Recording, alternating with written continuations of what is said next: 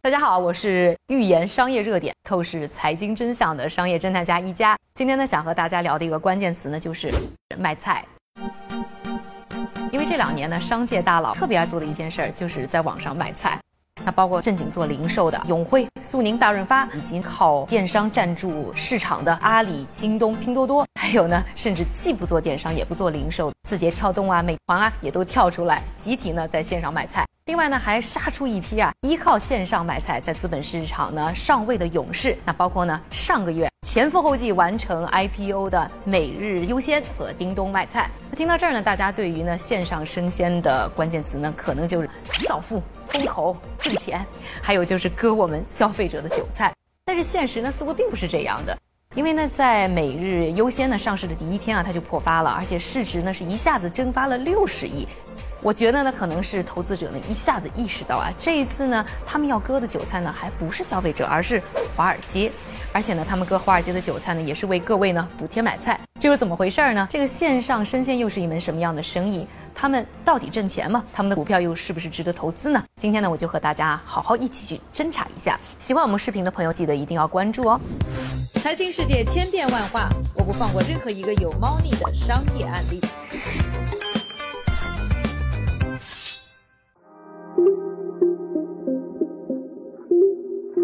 在我们聊呢生鲜电商之前呢，首先呢，我们还是说一说生鲜，绝对是一门杠杠的大生意。你可以不买包不买貂，但是你肯定得买菜吧？就算你是三餐要靠外卖来解决的同学，你怎么也得买点水果、鸡蛋、坚果啥的吧？所以啊，生鲜真的是难得可以一网打尽高矮胖瘦、男女老少各路消费者的生意。根据呢 Euromonitor 的数据，在去年呢，中国呢整体生鲜产业的规模是达到五万亿，这是个啥概念啊？同一时期，中国整个零售的规模呢是三十九点二万亿，也就是说呢，生鲜的占比是超过了八分之一。就是说啊，大家每花八块钱，就一块多呢是花在生鲜上，听着是不是挺可观的？哇哦！不过这个大生意啊，在电商化的路上确实走得异常艰难。在九十年代末的时候呢，国外就出现过一批呢生鲜电商的钱了啊，相继死在了沙滩上。那在二零零七年呢，中国也出现了像易果生鲜这样早期的生鲜电商平台，虽然是抱住了阿里巴巴这么一条非常粗的大腿，但是在烧完了六十亿之后啊，很遗憾，在去年呢还是宣布破产了。这个说起来真的是好难呐。那生鲜这个大蛋糕怎么做起电商就这么难呢？啊，我觉得呢，主要是有两个原因，一个呢就是这体验差，还有呢就是不挣钱。首先我们来说说这个体验差的事儿啊，这个菜是个超级非标的东西，你这全世界你不可能找到两颗完全一样的菜。另外，同一颗菜它这个早上和晚上呢也差别挺大的，所以呢不能挑菜啊，是网上卖菜的一个硬伤。特别是对我像我妈这一代人啊，你说你不让她去挑菜，她都感觉是少了一个亿，而且。买菜呢是一个无组织、无计划的一个行为，特别像对我这样的人啊，基本上是不到饭点我是想不到下楼买菜的，所以哪里等得了这个十几二十年前的物流速度呢？再来说一说这个不挣钱，哎，在美国啊做生鲜呢，基本上利润空间也就是百分之二到百分之三。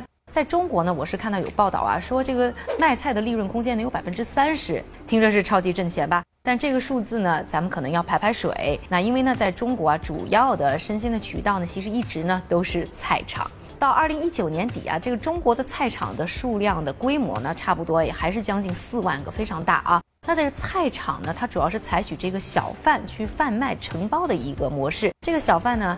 买菜卖菜一倒手，确实这个利润空间可能会达到百分之三十，但是要知道啊，他可没算一个重要的成本，就是他自己的人力成本，所以到最后啊，大概率哎，他们也就是挣了一个工资而已。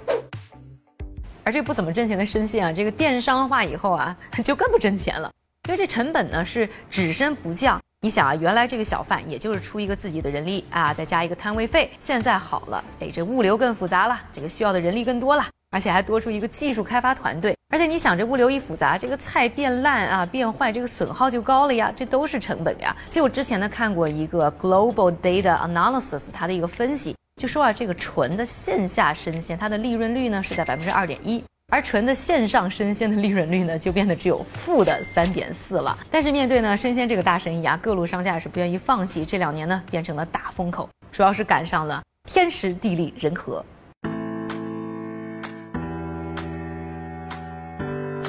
咱们先来说这个天时啊。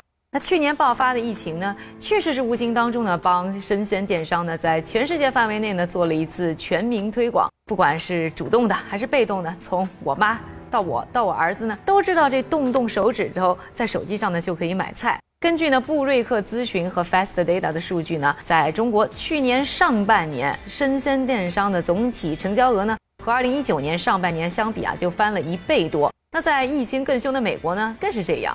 根据呢 Makeda 的数据啊，去年的全美生鲜电商的总体营业额呢，就年比增长了百分之三百零七，达到呢一千零六十亿美元。很多人啊就发现啊，这个不用跑腿，菜就送上门的方式还挺方便的嘛。而且这送的菜啊，好像呢也不比自己挑的菜质量差。于是呢，生鲜电商呢很快呢就圈粉无数。相信啊，就算是疫情过去了，还是有很多人会坚持呢在网上买菜。真香，哎呀！接着呢，我们再说一说这个地利啊，就是自身的一些优势。要说呢，大家为了能够在线上更好的卖菜啊，各个商家呢也是想了很多的办法，对于呢模式进行了优化，为的就是解决呢刚才说到这个体验差的问题。那一个比较流行的路线呢，就是很多大佬啊或者是大企业爱走的，就是线上线下结合。很多的电商企业呢，都是为了去挣这生鲜的钱啊，开始呢进军线下。比如说这个亚马逊啊，在二零一七年呢是剁手了将近一百四十亿美元，买下了生鲜实体公司 Whole Foods。另外呢，像阿里呢是在二零一五年呢大手笔的创建了盒马鲜生，那也是马力全开进军线下。而那些原来就做线下生意的，比如说什么大润发啊，则是呢额外呢开了网店。那不管呢是线上到线下，还是线下到线上。最终的结果是一样的，就是为了打通线上和线下来玩。而这个逻辑呢，这个背后呢也是比较简单，因为呢，现在呢主要的业务呢还在呢线下的这个生鲜业务啊，大家呢不愿放弃呢这个线下的收入。另外呢，这些呢做线下生意的实体店呢又多了一个功能，就是深入社区的仓储基地，那更好的为线上的业务服务，帮助呢更好的进行配送以及保证呢菜的质量。这样一来，不就体验更好了吗？而像每日优先、叮咚买菜这样的新平台呢，则是走另外一个路线。他们提出呢所谓的前置仓的概念。那啥叫前置仓呢？简单来说呢，就是顾客在哪，他们的仓库就建到哪。一般呢会围绕一个小范围的社区呢，就建立一个仓库。这个仓库离得近了，那当然配送的时间就短啦。那比如说每日优先呢，就承诺他们的配送时间呢是三十分钟。而叮咚买菜表示他们只需要二十九分钟，同时再配合上什么大数据啊等等一些新技术，去优化选品和库存，那自然呢就可以解决呢刚才我们说到的体验差的问题。Nice。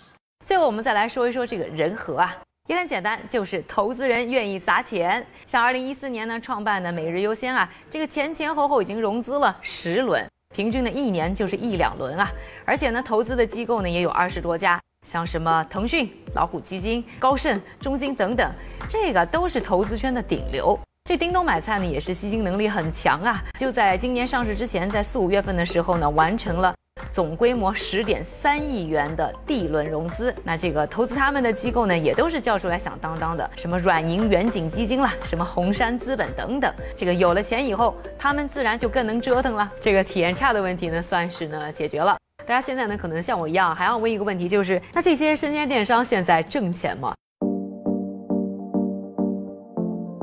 要说到那些大企业啊，基本本来呢就是上市公司，所以呢定期呢确实是要公布财报的。但是要知道，这个具体到生鲜，特别是什么生鲜电商，那到底挣多少钱呢？在财报当中呢是不会披露的。所以呢，这些。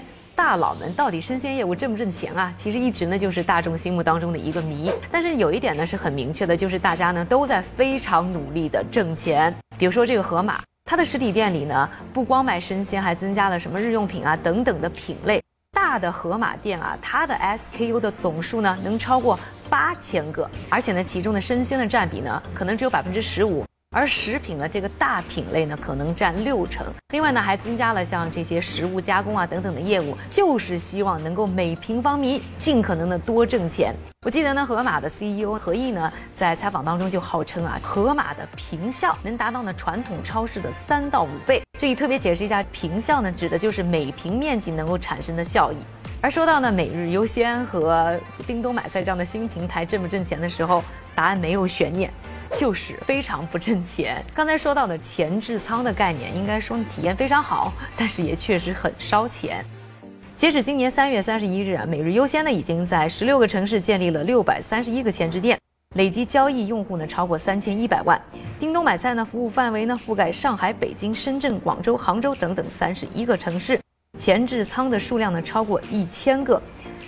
要知道呢，这些前置仓啊，可是都要花钱去建的哦，而且呢，还要配上呢什么大数据系统啊等等这些高科技的系统，也是很花钱的。特别要提一下，就是这些前置仓啊，不像实体店啊，它是完全不产生任何线下的效益的。当然了，可能之前呢很多人都知道呢，他们不挣钱，但是不知道他们到底呢亏多少钱。那这一次的 IPO 呢，算是真相大白。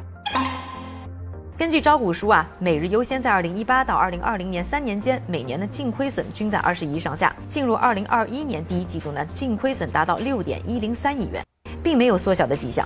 叮咚买菜呢，在二零一九年和二零二零年净亏损分别达到十八点七三四亿元和三十一点七六九亿元。二零二一年第一季度，公司的净亏损为十三点八四七亿元，而上一年同期的亏损额呢，才只有两点四四五亿元，绝对是只升不降。看到这里呢，大家也听明白了，就是呢，资本呢其实一直都在补贴大家买菜。那这一轮呢集体的上市呢，除了投资者要找接盘侠之外呢，也是为了割华尔街的韭菜，继续补贴大家。当然，大家可能现在也有问题了，说这两家公司亏得这么厉害，还能活多久啊？我其实也很好奇，所以带着这个问题呢，就去咨询了一下我们的现任嘉宾，投资家的创始人蒋东文先生。您是从大概什么时候开始关注到这个领域，就是线上生鲜行业？这块我其实关注的还是比较早的，应该是在二零一三年就开始了啊，因为当时啊我们在我们投资圈嘛，当时那个今日资本的徐新啊就跟大家讲，就是得生鲜者得天下。